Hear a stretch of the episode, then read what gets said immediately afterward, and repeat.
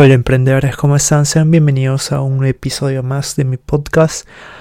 Hoy vamos a estar compartiendo con ustedes el episodio 2 titulado 5 fuentes de ingresos en la era digital.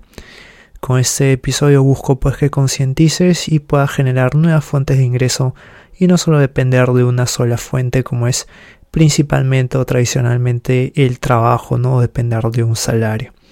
Mi nombre es Roberto Rivadeneira, consultor de importaciones, emprendedor e inversionista y es un gusto tenerte aquí acompañándome nuevamente. Te estaré compartiendo también mis fuentes de ingreso, de las cuales obviamente espero que te sirvan a ti como inspiración para que puedas iniciar un negocio de emprendimiento de manera exitosa.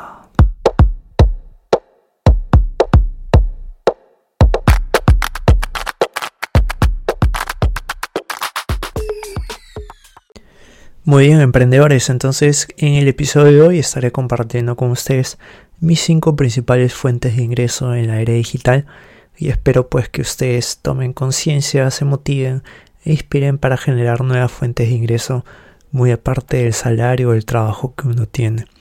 Porque uno nunca sabe cuándo puede ser despedido del trabajo, cuándo es que factores externos como esta pandemia que estamos viviendo nos puede influenciar y afectar a nuestro bolsillo. Hay muchísimas fuentes de ingresos más que yo considero que ya lo podríamos abarcar en siguientes episodios y hoy tocaremos las cinco principales fuentes de ingreso que yo genero y que tú puedes replicar.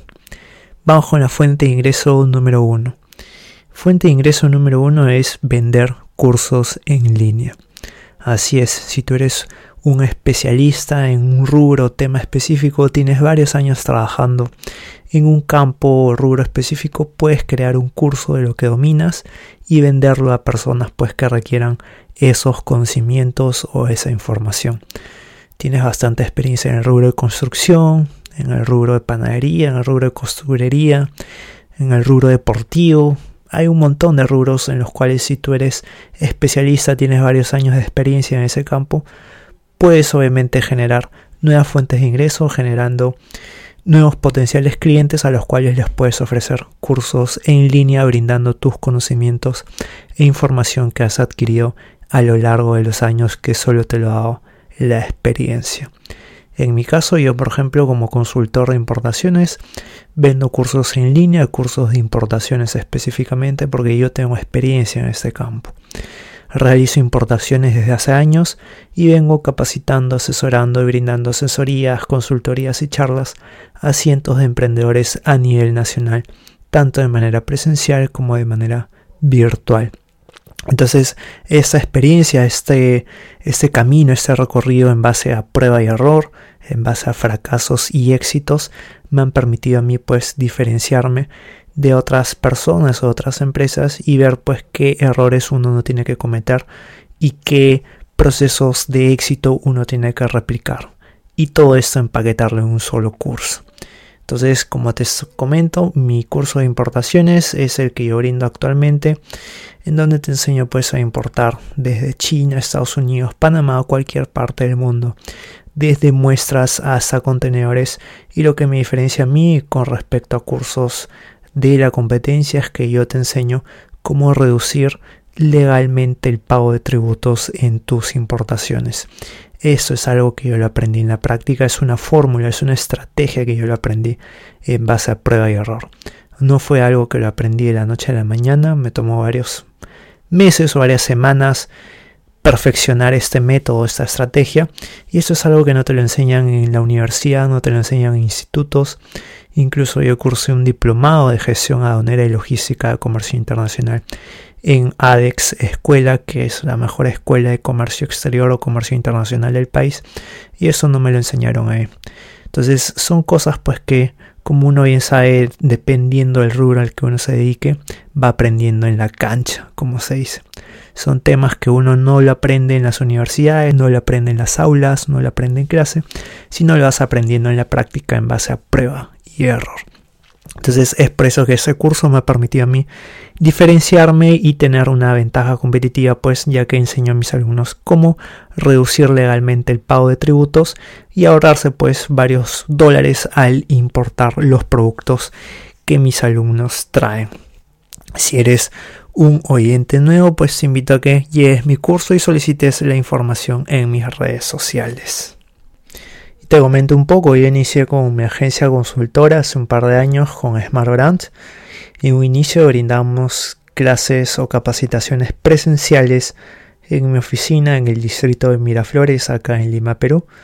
Y luego procedimos a dar capacitaciones de manera virtual porque tenemos varios clientes, pues no solo de Lima, sino de distintas partes del Perú que querían llevar mis capacitaciones. Entonces, la ventaja pues de tener una fuente de ingreso extra en la era digital es que te permite a ti trabajar desde casa, trabajar literalmente en pijamas como la mayoría de emprendedores ahora está trabajando en esta pandemia y llegar a muchísimos clientes que están lejos, muy lejos desde donde tú estés, sea en tu casa, en tu oficina o en donde tú te encuentres. Entonces yo desde mi casa trabajo todos los días y llego a muchísimas personas a nivel nacional, no solo en Lima, sino tengo alumnos pues de Arequipa, de Cusco, Cajamarca, de Tumbes, Piura, distintas provincias. Incluso he tenido con mi curso de virtual de importaciones alumnos internacionales de Bolivia, de Colombia, de Chile, Nicaragua, Honduras, El Salvador, de varios países latinoamericanos. Entonces esa es la ventaja de tener un negocio en área digital que te permite llegar a muchísimas más personas y no estás atado pues a un solo punto. Entonces yo inicié con la agencia, como te indico, brindando capacitaciones presenciales y ya luego pues con esto de la pandemia ahora los cursos digitales se han masificado. Es más, es una necesidad actualmente pues ya que muchísimas personas han quedado desempleadas y están buscando cómo generar nuevas fuentes de ingresos mediante un emprendimiento a corto o mediano plazo. Entonces, ¿qué mejor pues que generar un emprendimiento mejor dicho, que mejor que generar una nueva fuente de ingresos con un emprendimiento nuevo, sino que es a través de las importaciones, en las cuales uno aprende con toda la información, conocimientos, toda mi experiencia y know-how que yo te brindo para poder importar de manera correcta y exitosa productos novedosos o productos de rubro que tú desees y venderlos efectivamente y eficientemente por internet. Entonces esa es mi recomendación número uno, que tengas un curso online, un curso virtual, de los cuales tú puedas brindar tus conocimientos, tu know-how a cientos de personas de un tema en el que tú domines. La ventaja de generar esta fuente de ingresos es que tú solo le vas a dedicar un par de semanas, un par de meses, tal vez incluso a la creación de este curso y a toda su campaña y estrategia publicitaria. Y ya una vez que tengas una audiencia construida y el curso literalmente va a estar vendiéndose solo, siempre y cuando tengas una audiencia construida.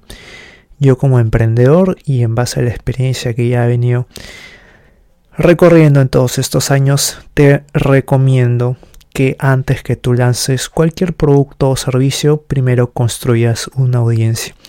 La mayoría de emprendedores fracasan porque primero lanzan un producto o un servicio sin ser conocidos, no en lo que están ofreciendo y luego esperan pues que ese producto o servicio tengan pegada. Y es ahí donde es más lento el despego, más lento el crecimiento. Si tú quieres ser un emprendedor exitoso, un emprendedor ganador o una emprendedora exitosa o emprendedora ganadora, yo te recomiendo que tú tienes que hacer todo lo contrario. Y eso, esto lo he aprendido en base a mentores, gurús, emprendedores de Estados Unidos y distintos países donde ahí obviamente están muchísimo más avanzados que aquí en Latinoamérica, porque ahí se dedican netamente a eso y siempre van creando nuevas estrategias. Y aprendí esta fórmula en la cual primero tú tienes que crear una audiencia. Si quieres iniciar un emprendimiento exitoso, crea primero tu audiencia. Es como dice el dicho, tienes que dar primero antes de recibir. Entonces, antes de que tú lances al mercado tu producto o servicio, crea tu audiencia, brinda contenido de valor, brinda contenido de calidad de manera gratuita o de manera muy económica a bajos precios. En mi caso, por ejemplo, yo primero empecé creando la audiencia no a través de mi canal de YouTube, ahora con el tema de Spotify, ¿no? En, el podcast, brindando contenido de calidad y a través de mi ebook también tengo un libro electrónico gratuito que lo puedes reclamar en mis redes sociales, de las cuales con esto me sirve pues para captar personas que estén interesadas en mi curso virtual de importaciones y vean el contenido de calidad que yo brindo. Entonces tú mismo puedes hacer esto, eh, aplicar esta estrategia.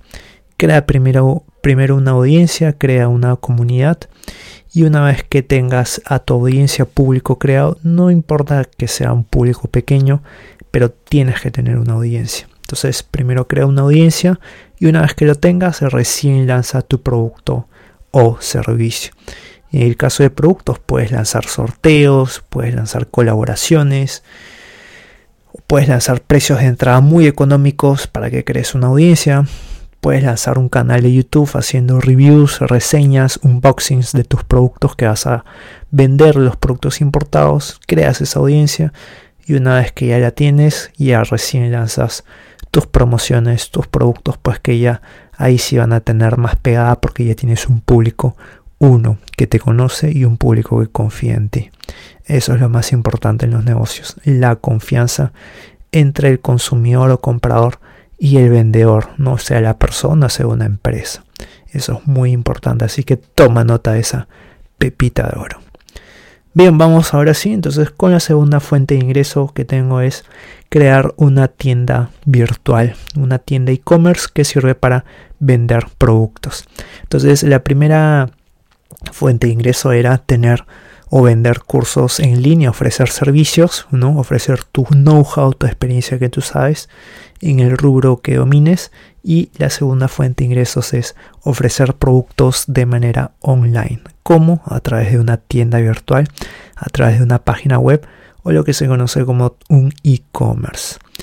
Vendiendo productos en internet te va a permitir a ti pues despachar o enviar a cientos de clientes, no solo en la capital donde te encuentres, sino en distintas provincias o incluso partes del mundo si es que vendes de manera internacional.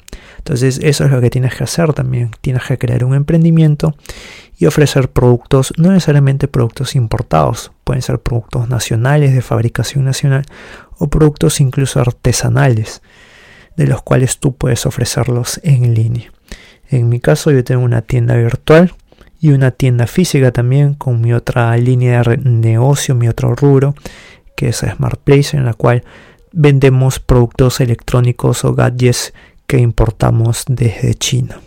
Entonces nosotros importamos productos como smartwatch, consolas de videojuegos, celulares, drones, cámaras de seguridad, productos espía, accesorios para celulares, carcasas, un montón de productos novedosos, trípodes también traemos.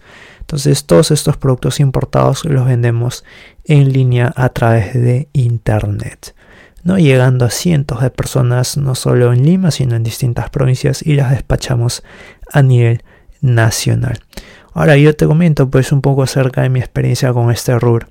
Yo inicié este emprendimiento de e-commerce vendiendo productos en línea, importando y vendiéndolos por internet, mientras yo aún estaba trabajando para una empresa como asesor de importaciones o asesor de comercio internacional. Entonces, este emprendimiento lo inicié como un side hustle, como ya te lo comenté en el episodio anterior, el episodio 1, que te invito a que te lo escuches si es que aún no lo has escuchado. Y este emprendimiento fue creciendo poco a poco, en la cual llegó un momento pues que los ingresos que generaba vendiendo estos productos superaban los ingresos que tenía como salario en este trabajo. Entonces ahí llega la decisión importante. Continuar en ese trabajo o simplemente renunciar y seguir con tu emprendimiento para escalarlo. En mi caso yo opté pues por la segunda decisión, no sin antes tratar de negociar un aumento salarial a ver si es que había alguna posibilidad en mi trabajo y obviamente dadas las circunstancias en ese entonces no se dieron así que decidí cumplir mi contrato y una vez que terminara el contrato dedicarme lleno a este emprendimiento que poco a poco fue creciendo y llegamos a tener una tienda física acá en Lima, Perú.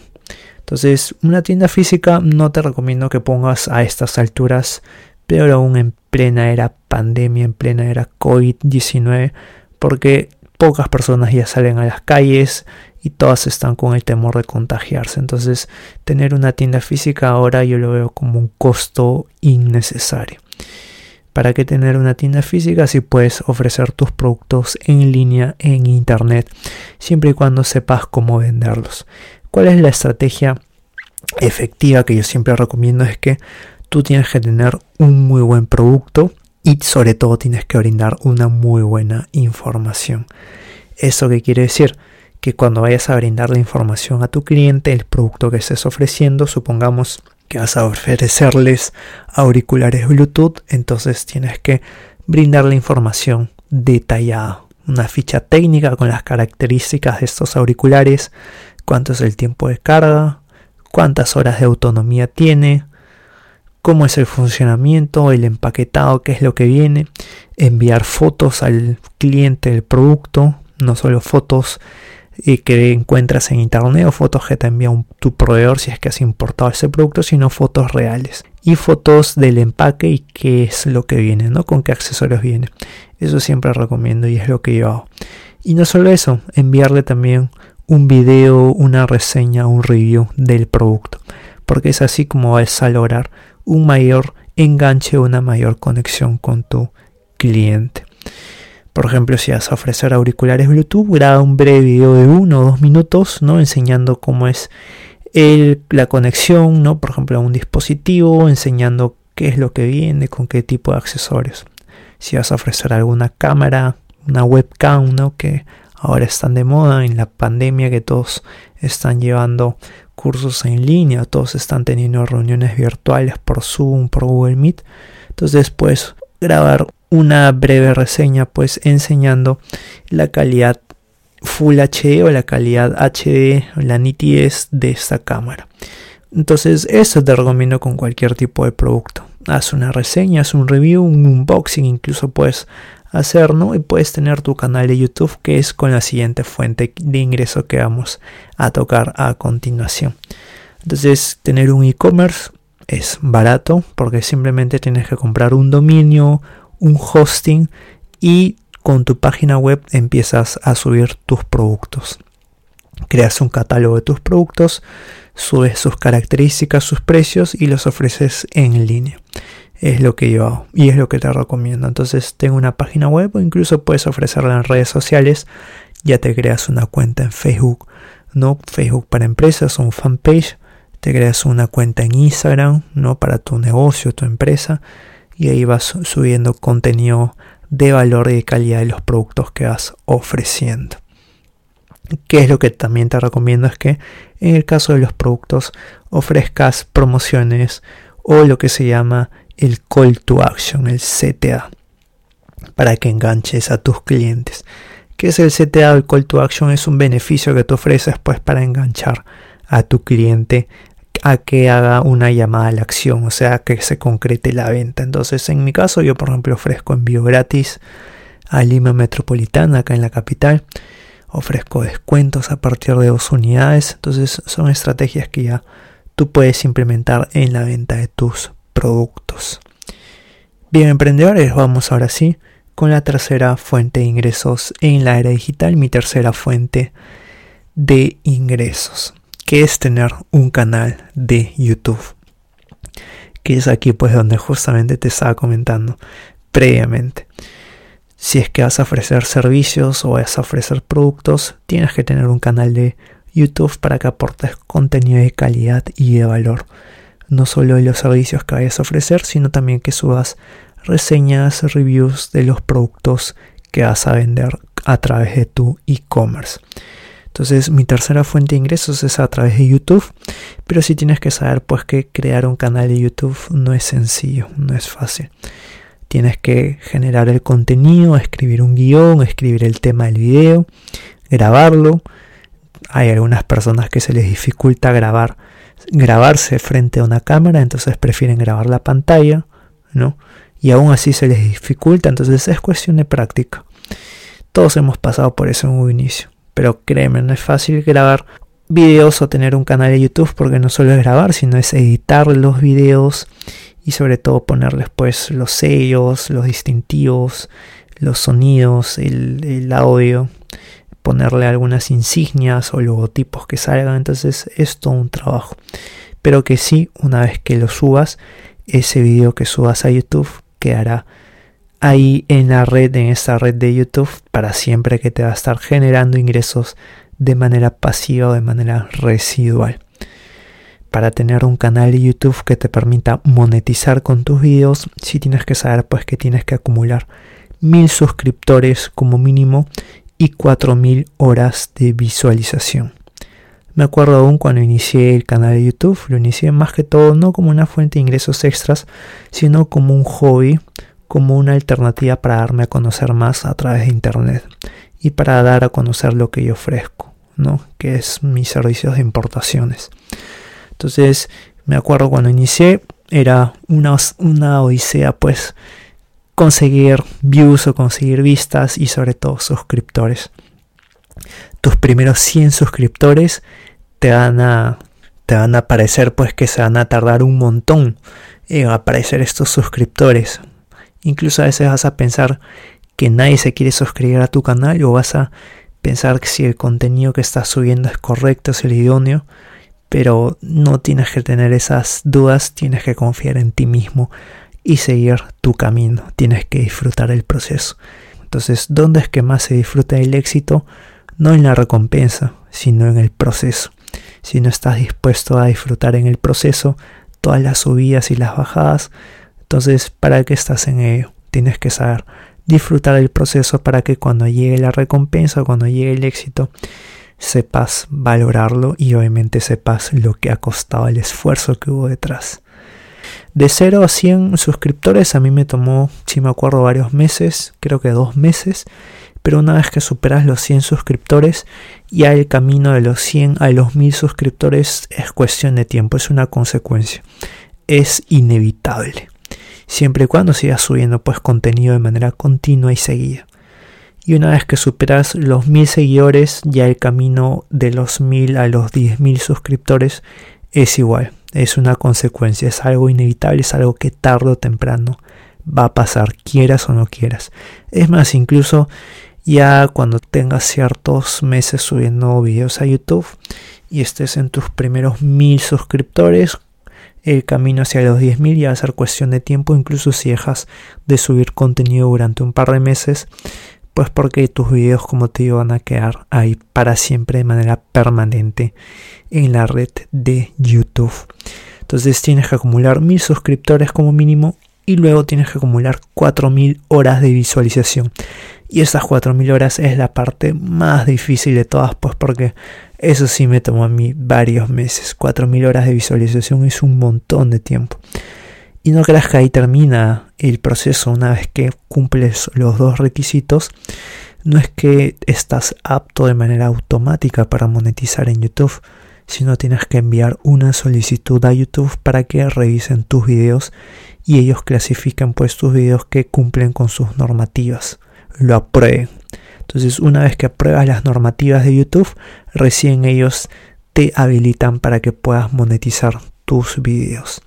A mí, por ejemplo, la habilitación me tomó un par de semanas, pero lo que más demoró fue de que parte de esta habilitación, la última parte, mejor dicho, es que ellos te envían un código PIN a tu domicilio físico. Y ese código PIN puede demorar mucho tiempo porque te lo envían desde Estados Unidos. Entonces el código PIN, si me acuerdo, pues que me tomó dos a tres meses en recibirlo. Eso fue lo que más me demoró. Entonces, dos a tres meses me tomó todo el proceso, pues desde que mandé mi solicitud para estar apto para la monetización de mis videos en YouTube. Y una vez que ya tenía ese código PIN, ya estaba apto totalmente, pues para poner pautas publicitarias en los videos que ya había subido y en los futuros videos que vaya a subir. Entonces, YouTube te permite monetizar a través de tus videos y la ventaja es que te permite a ti editar de manera manual en donde quieres que vayas las pautas publicitarias en tus videos. Entonces yo siempre recomiendo poner pautas publicitarias al inicio, al final del video y obviamente durante el video, a la mitad. Hay algunas personas que lo suben o ponen pautas publicitarias cada 5, cada 8 o cada 10 minutos. Eso ya depende de la duración del video pero si tienes que saber, pues las pautas publicitarias, ¿no? Son molestas, pues, para uno como consumidor de YouTube, pero tienes que saber que gracias a estas pautas es que el youtuber o la persona que sube videos a YouTube puede seguir brindando contenido de calidad y contenido de valor, ya que le permite generar ingresos a través de este medio. Entonces, esta es la tercera fuente de ingresos que yo tengo y la cual también te recomiendo que tengas un canal de YouTube. Puedes empezar con tu celular y ya más adelante, una vez pues que vayas adquiriendo experiencia a través de los videos que vayas subiendo, vayas mejorando, ya puedes adquirir diversas herramientas como adquirir un trípode, un aro LED, una iluminación correcta, un micrófono especializado, una cámara profesional o si no una webcam, ¿no? Eso es paso a paso. Acuérdate que un emprendedor inicia con lo que tiene y en el camino va perfeccionando, en el camino va mejorando. Es como el dicho, ¿no? Que la persona se tira desde un acantilado y en el camino va armando el avión para planear y despegar. Así es el emprendedor. Entonces, no esperes que sea el momento correcto, no esperes tener los productos o las herramientas correctas o las herramientas necesarias. Inicia con lo que tengas, solo hazlo. Como dice el slogan de Nike, just do it. No inicia con lo que tengas, no tengas temor, no importa porque créeme, todos siempre vamos a pasar por una primera vez, sea subir un video, crear nuestro primer contenido y nunca va a ser perfecto las primeras veces. Es en el camino donde se va mejorando. Entonces inicia con lo que tengas y en el camino vas mejorando tus habilidades y tus herramientas. Bien, emprendedores, entonces antes de pasar con la cuarta y última fuente de ingresos que tengo, vamos con la pauta publicitaria del podcast.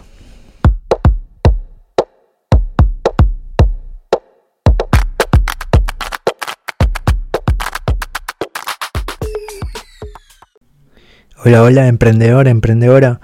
¿Te gustaría recibir una asesoría personalizada con un experto en importaciones? Pues este servicio es ideal para ti.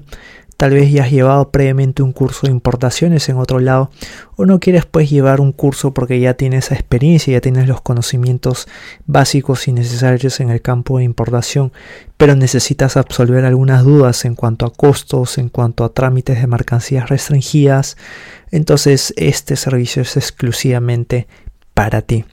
La asesoría personalizada de importación te incluye una asesoría de una hora conmigo de manera virtual mediante la plataforma Zoom o Google Meet, en donde en esta asesoría absolveré todas las dudas que tengas en el campo de las importaciones y en el rubro de marketing digital también. Absolveré tus dudas en cuanto a mercancía restringida si quieres saber cómo es el trámite para lo que es mercancía restringida de cualquier producto restringido. También la absolveremos en esta asesoría de una hora. Los beneficios es que puedes solicitar mi lista de aliados estratégicos que brindo dentro de mi máster virtual de importaciones y marketing digital. Parte de los aliados estratégicos con los que he firmado convenios son couriers, agencias de carga internacional, agencias de aduanas y distintas empresas especializadas en diversos rubros que te van a permitir a ti conseguir los mejores precios en el proceso de importación, abaratar tus costos y sobre todo optimizar tiempos. Esta asesoría se coordina con previa anticipación. Recuerda que yo brindo asesorías de manera diaria a distintos alumnos y clientes de manera virtual a nivel nacional. Es una asesoría en vivo conmigo, con el docente Roberto Rivadeneira, en la cual absolveré todas tus dudas y te apoyaré en el proceso de importación o tramitación de mercancía restringida que necesites. Solicita la asesoría personalizada de importaciones en las redes sociales en el link de las biografías en mi cuenta de Instagram de Roberto Emprendiendo o en la cuenta de Instagram de mi agencia consultora que es Smartbrand Perú y en Instagram la encuentras como Smartbrand P. Ahí puedes solicitar más información o si no al WhatsApp de mi consultora.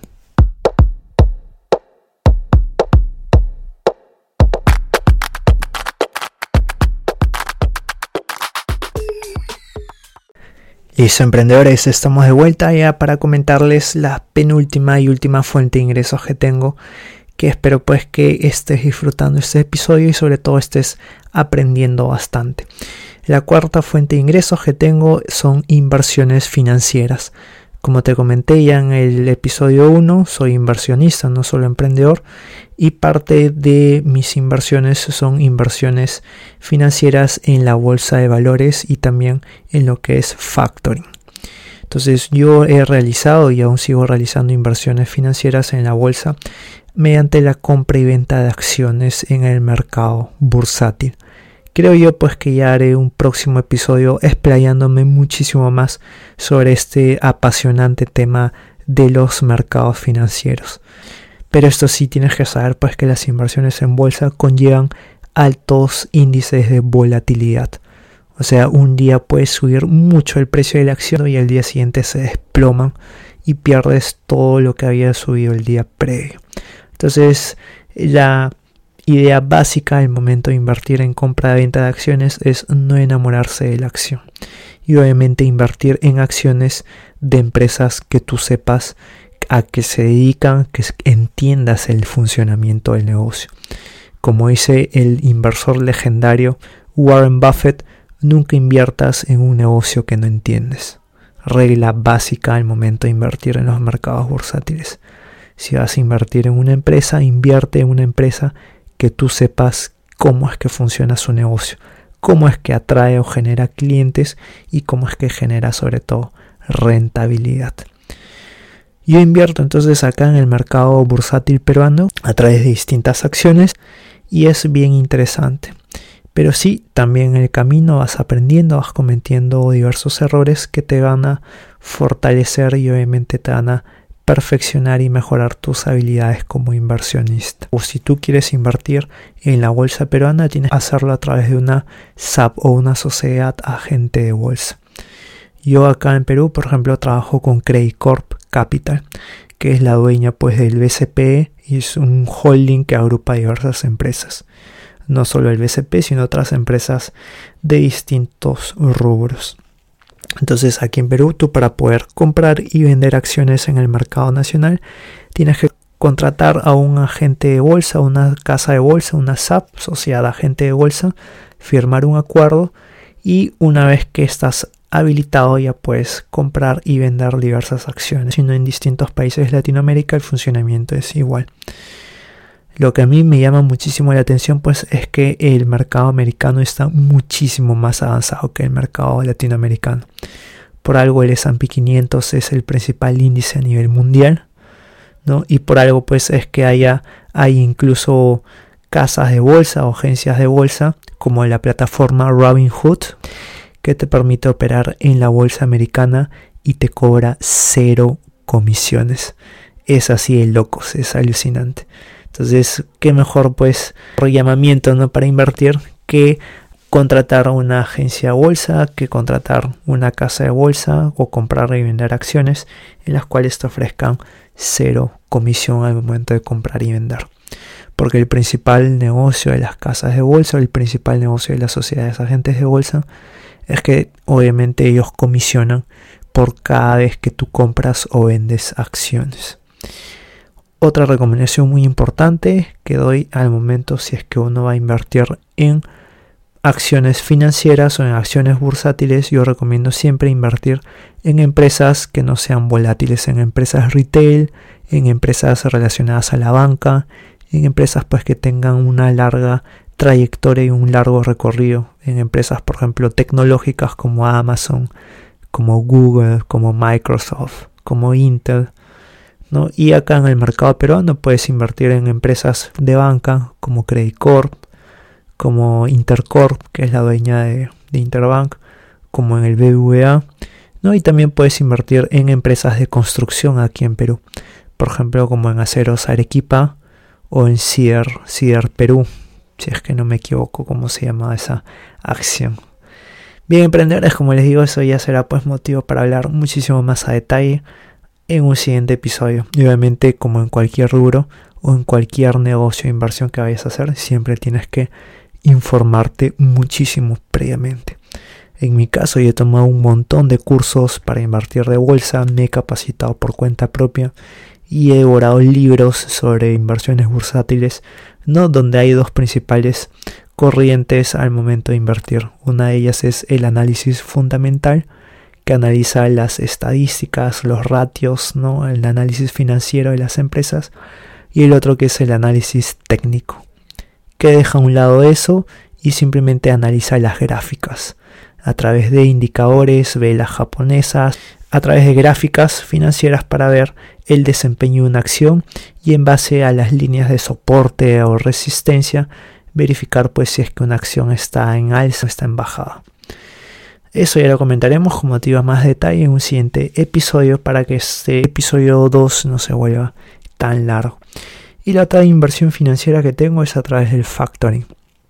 Factoring es cuando una empresa vende por adelantado una factura por cobrar que tiene para tener liquidez. Supongamos que una empresa tiene una factura por cobrar de 30 mil dólares, pero no a este momento, sino a 90 días. Sin embargo, la empresa necesita el líquido, necesita el cash cuanto antes para no perder su capital de trabajo no verse afectado. Entonces, lo que hace la empresa es vender su factura por cobrar a un precio inferior. Pues entonces si tiene una factura por cobrar de 30 mil dólares a, a 90 días, por ejemplo, le ofrece a una empresa o una institución a 25 mil dólares, por ejemplo, con el respaldo de que esta empresa en la cual está ofreciendo le pague el dinero ya, al momento. Entonces, esto es el factoring. Yo actúo aquí también pues como inversionista en las cuales las empresas que requieran cubrir sus montos de facturas a largo plazo, facturas a crédito, el inversionista pues va colocando su dinero hasta que se cumple el monto mediante la cual la institución le ofrece a la empresa comprar esa factura crédito. Y a cambio el inversionista recibe una pequeña rentabilidad.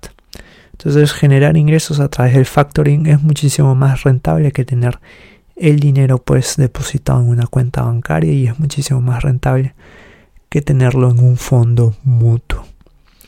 Y a través de la bolsa también hay dos distintas maneras de generar ingresos. La principal es a través de la venta de acciones cuando la acción sube, pero la otra forma es a través de dividendos, que es cuando una empresa genera excedentes de ingresos y lo reparte entre sus distintos inversionistas. Entonces uno puede generar ingresos a través de los dividendos donde una empresa de manera periódica te va pagando dividendos de manera continua, siempre y cuando poseas la acción de esa empresa.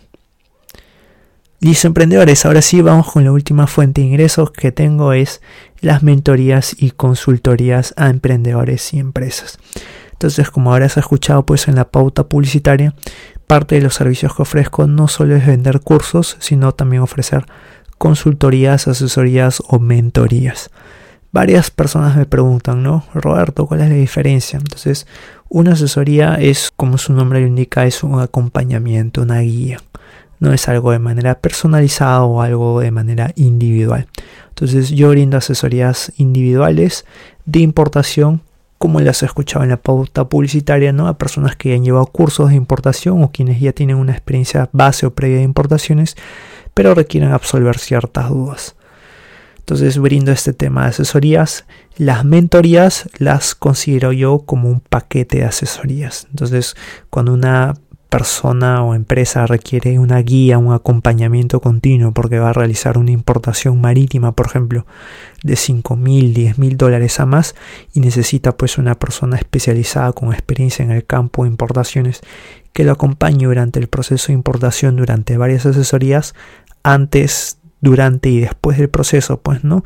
Mediante la cotización, negociación con proveedores, evaluación de documentos, negociación con agentes de carga y evaluación de los costos de importación realizados, es ahí donde yo entro, pues para ayudar a estas empresas o a estas personas evaluando no todo el proceso de importación. Eso es lo que yo llamo una mentoría, que es un paquete de asesorías. Y la tercera es la consultoría, que es muy distinto.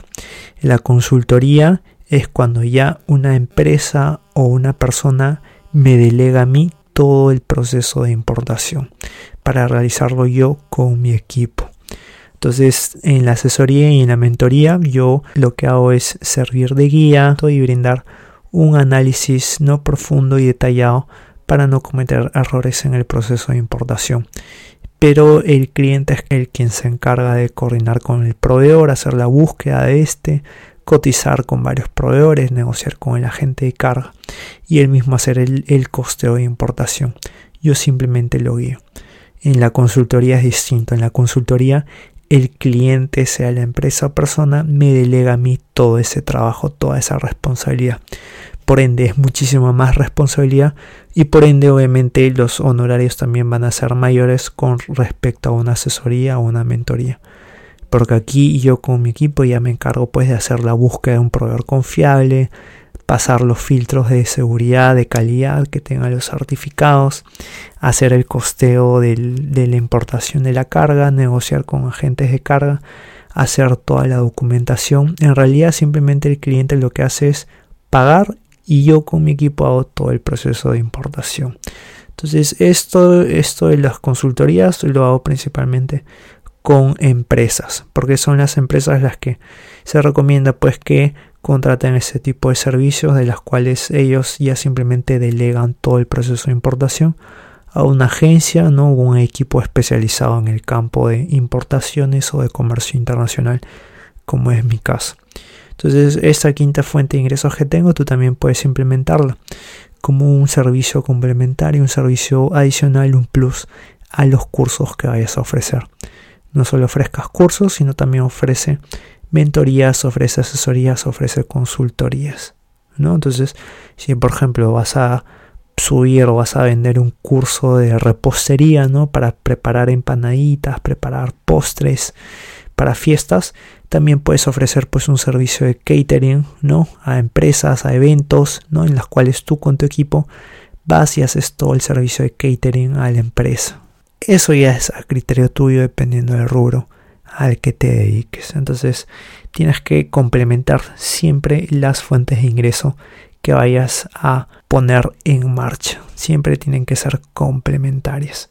Entonces, en mi caso, el motivo es vender los cursos en línea, en ese caso ofrecer mi máster virtual importaciones y marketing digital y en paralelo ofrezco servicios complementarios adicionales, que son las asesorías. Dentro del máster el alumno tiene una asesoría gratuita conmigo, pero si requiere ya más adelante más asesorías, se les brinda pues como un servicio extra, un servicio adicional, como una fuente de ingresos extra. Entonces, sea una asesoría o una mentoría.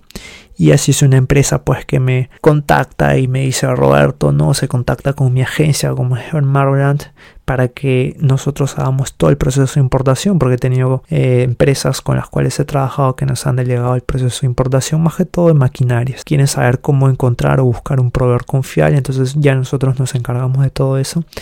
Entonces el servicio de consultoría es más avanzado, es más complejo, no es tan fácil, no es tan sencillo, demanda muchísimo más tiempo pero es muchísimo más redituable económicamente. Bien, emprendedor, emprendedora, con esto terminamos las cinco fuentes de ingresos de manera virtual en la era digital que yo tengo y las cuales espero pues que tú pongas en marcha al menos una de ellas. Vamos a recapitular brevemente antes de finalizar este segundo episodio. Fuente de ingreso número uno es a través de los cursos en línea. Ofrece cursos en línea en los rubros o temas que tú domines. Fuente de ingreso número 2 es crear una tienda virtual a través de un e-commerce. Vende productos importados o vende productos nacionales que tú comercialices acá y ofrécelos de manera virtual a nivel nacional. Fuente de ingreso número 3. Crea tu canal de YouTube. Haz unboxing, reviews, reseña de los productos que ofreces o sube contenido de calidad de tus servicios. Como ya te indiqué, primero crea tu audiencia y luego ofrece tu producto. Es así donde vas a despegar de manera rápida, te lo digo por experiencia. Cuarta fuente de ingresos es inversiones bursátiles o inversiones financieras. En mi caso, inversiones en la bolsa, en factoring, hay un montón de inversiones relacionadas, ¿no? Como inversiones en fondos mutuos, inversiones en bonos soberanos o bonos del Estado, ¿no? inversiones en fibras, acá en el Perú como se le conoce también, que son inversiones en el mercado inmobiliario, que es algo nuevo, relativamente nuevo acá en el Perú. Y la fuente de ingreso número 5 es a través de servicios complementarios, que en mi caso son las asesorías, mentorías y consultorías. Muy bien, emprendedores, esto ha sido el episodio 2. Espero pues que hayas aprendido bastante, que no te hayas dormido y no olvides acatar la cuarentena o en ese caso no olvides salir con tu mascarilla a la calle, pues porque ya han levantado la cuarentena incluso los domingos al momento que ha sido grabado este podcast. Ahora sí, aún no puedes circular libremente, pero igual tienes que tener precauciones al momento de salir a la calle. No te confíes, aún seguimos en pandemia. Gracias por escucharme. Anota las pepitas de oro y nos vemos en el siguiente episodio.